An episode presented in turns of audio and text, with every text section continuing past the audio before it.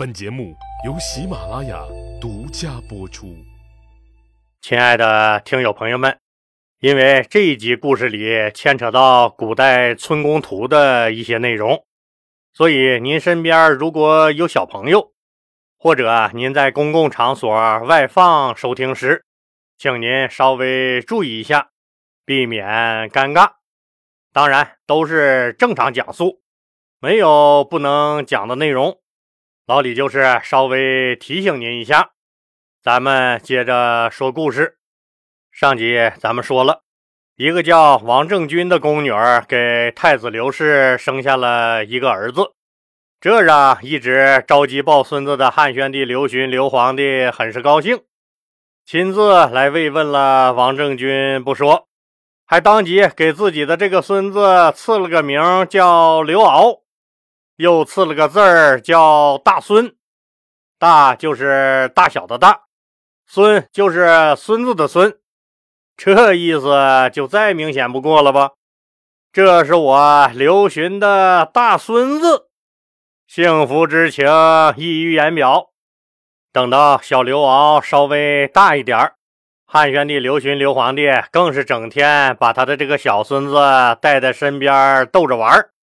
那是喜欢的不得了，太子刘氏也被老爹刘询的这种亲情流露所感染，渐渐也就走出了司马良娣之死的悲伤。不过，太子刘氏对刘骜的母亲王政君的感情着实是一般，毕竟是拉郎配。虽然王政君给他生了儿子，但刘氏根本不喜欢他，也可以说。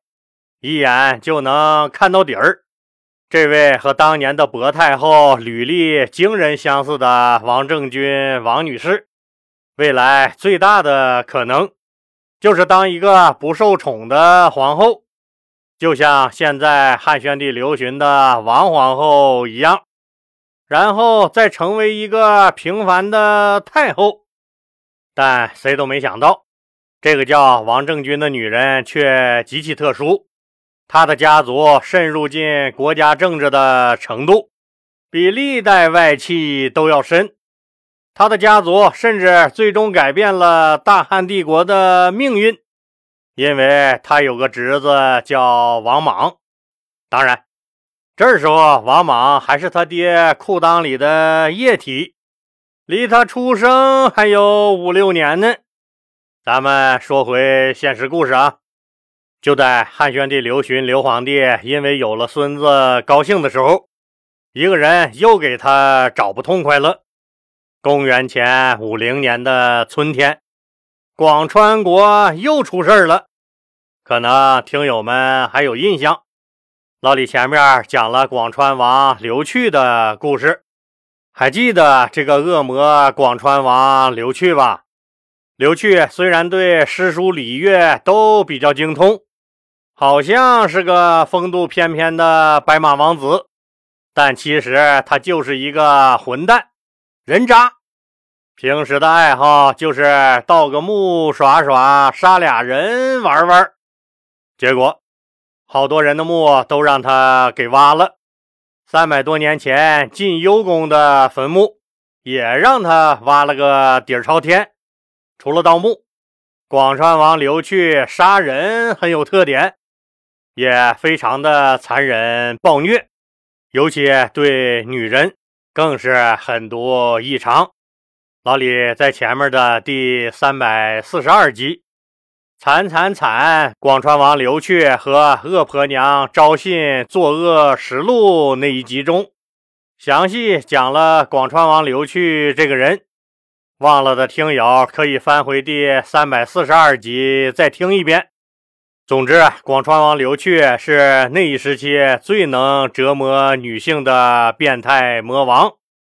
公元前七零年，他的丑事儿暴露，刘去随即被双规。这货实在没啥逼脸活着了，最后自杀了。他的广川国也被废除。那怎么现在又出来一个广川王呢？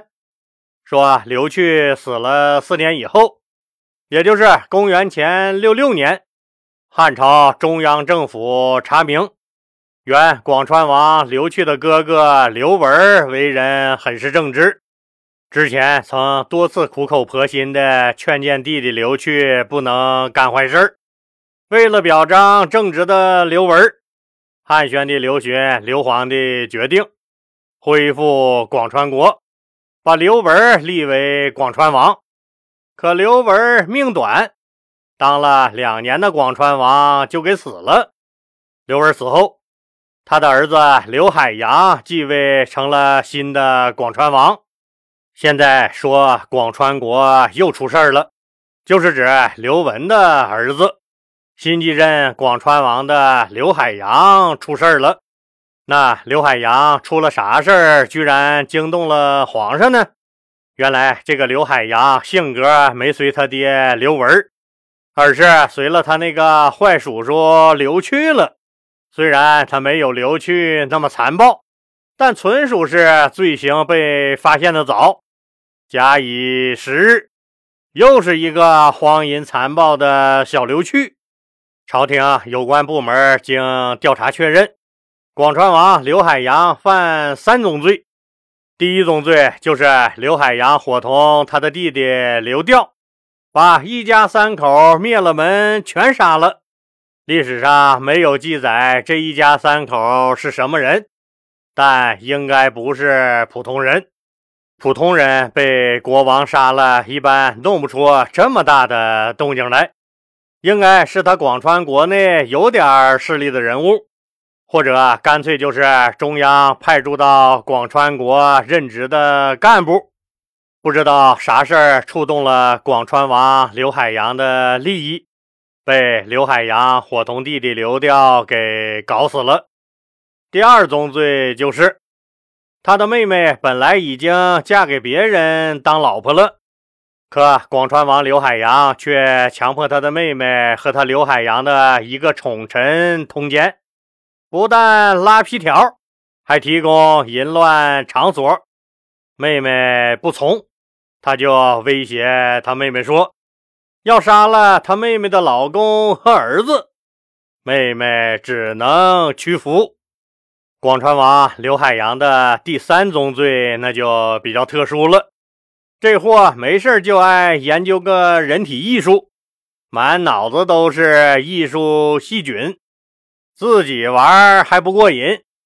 他居然命令他皇宫中的男男女女群体性交，然后让画师把这些男女的各种性交姿势真实的画在他皇宫的墙壁和天花板上，反正目之所及之处都画上各种男女性交图，以便他和女人搞事时随时欣赏，随时仿效。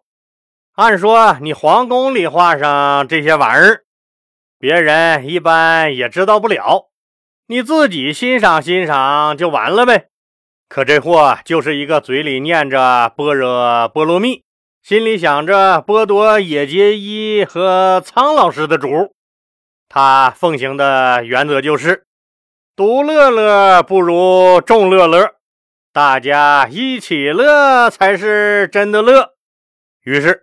广川王刘海洋没事就请他的心腹大臣和亲戚们来他家喝酒，重点项目就是参观他皇宫墙壁上的那些男女性交的村宫图。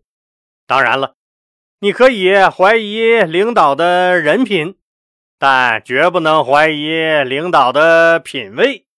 广川王刘海洋墙上的那些画是真的好看。所有参观完村宫图的那些个老爷们，个个都竖大拇指，而且看得他们个个血脉喷张，流了鼻血。然后，广川王刘海洋一声令下，广川国皇宫裸体表演队的姑娘们就上场了。广川王刘海洋随即表示：“你们都是我的心腹之臣，不要拘束。”中央不是提倡领导干部要和群众打成一片吗？咱们不但要打成一片，还要搞成一片。接着不用问，皇宫随即变成了海天盛宴，宴会大厅活脱脱成了一个大型肉场，一片白花花的大屁股大奶子。广川王刘海洋的心腹大臣们和皇宫裸体表演队的姑娘们，坦诚深入地进行了交流。事后，大臣们都纷纷表示：“我们这些做领导的太难了，这玩意儿就是唐僧同志来了也把持不住啊。”后世的一些历史学者说，男女性交的村宫图就是广川王刘海洋发明的。也有人说啊，村宫图是商纣王和妲己最先搞的。不管是谁先弄的，但老李要说，村宫图这个事儿，大家得一分为二的看，主要是要站在当时的角度看。那时候，宫廷里的村宫图和民间的村宫图是两个概念。虽然民间的村宫图也是男女床上那点事儿，但民间的村宫图最重要的作用可不是传播淫邪，更不是为了传播什么淫秽图片，而是和当时的社会大环境有关。老李前面讲玄武门之变的时候讲过，唐朝的统治者受鲜卑等少数民族风俗习惯的影响很大，所以在两性方面比较开放。张艺谋拍的《满城尽带黄金甲》那部电影里，宫女们都穿着低胸装，低的不能再低了，甚至有的半拉奶子都露在外面。很多观众都认为这么大的尺度，那肯定是张艺谋导演为了吸引眼球博流量。可老李告诉您，唐朝宫廷里的衣着确实是这样，民间也有敢这么穿的，别说是宫廷里了。所以人家老谋子拍的没毛病，并不是为了博眼球。而是他尽量真实的给我们展示了唐朝宫廷的原貌。那时候，整个社会对两性关系都很宽容洒脱，人们的性知识也很丰富，谈论性也不会大惊小怪。但是在汉朝时，那可不行，谁敢谈论性就是伤风败俗，整个社会对性都很隐晦。但又有实际需要，怎么办？只能是秘而不宣，暗中进行。比如说新娘子出嫁，那时候普遍年龄小，又没有其他渠道得到性知识，所以就出现了民间的村宫图。那时候也叫密戏图，或者叫嫁妆画。既然今天说到这个村宫图了。老李就有必要告诉听友朋友们，现在说的好像村宫图多见不得人似的，但在汉朝，村宫图是有一定现实意义的。那什么是村宫图呢？村宫图也叫密戏图或者嫁妆画，通常是八至十二张男女不同性交方式的图画。那时候没有纸啊。一般是以木板印制，绘画水平也不一定太高，当然，更不太会是出于艺术家之手。反正这种东西，民间的乡土气息相当浓厚。当女孩出嫁时，新娘的母亲通常会放一卷这种村宫图在嫁妆中，让女孩嫁进夫家后。在新婚之夜，和丈夫一起观摩研究实施，解锁各种性交姿势。其实说白了，这就是指导没经验的小夫妻怎么过性生活的。所以这东西当时也被称为女儿图、枕边书或嫁妆画。看见了没？这其实就是女孩子出嫁时。由母亲对她进行的性教育，告诉他男女之间是怎么回事。因为那时候的年轻人没有更多的渠道得到这些知识，所以这种教育就显得相当有必要了。让新郎新娘子知道新婚之夜俩人该干点啥，别啥也不懂。俩人穿着衣服，一本正经的坐炕上唠嗑，一直唠到鸡打鸣。唠高兴了，俩人再割破手指头，喝碗血酒，大哥二弟的拜了把子，那让窗户根底下听房的人多尴尬，这不弄岔劈了吗？所以必须告诉新郎新娘子一些诸如老汉推车、观音坐莲这些性交姿势，让他们照着做就完了。一个姿势做一遍，天就亮了。当然了，除了咱们中国，日本在很长时间也都保留着父母在女儿新婚之日送性交姿势图的风俗。所以，您看出来了没？不管您说这村公图是最早的艳照门也好，还是啥也好。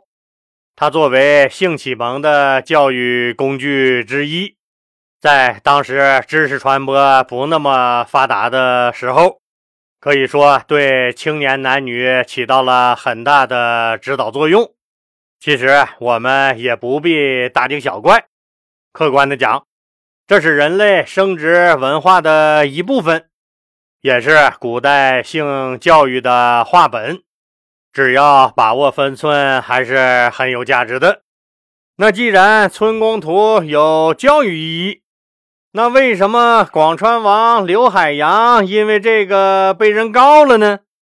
当然，咱们想想也知道，他满屋子的那些村公图，显然就不是启蒙性质了，而且群交乱淫，严重影响皇家形象。最后。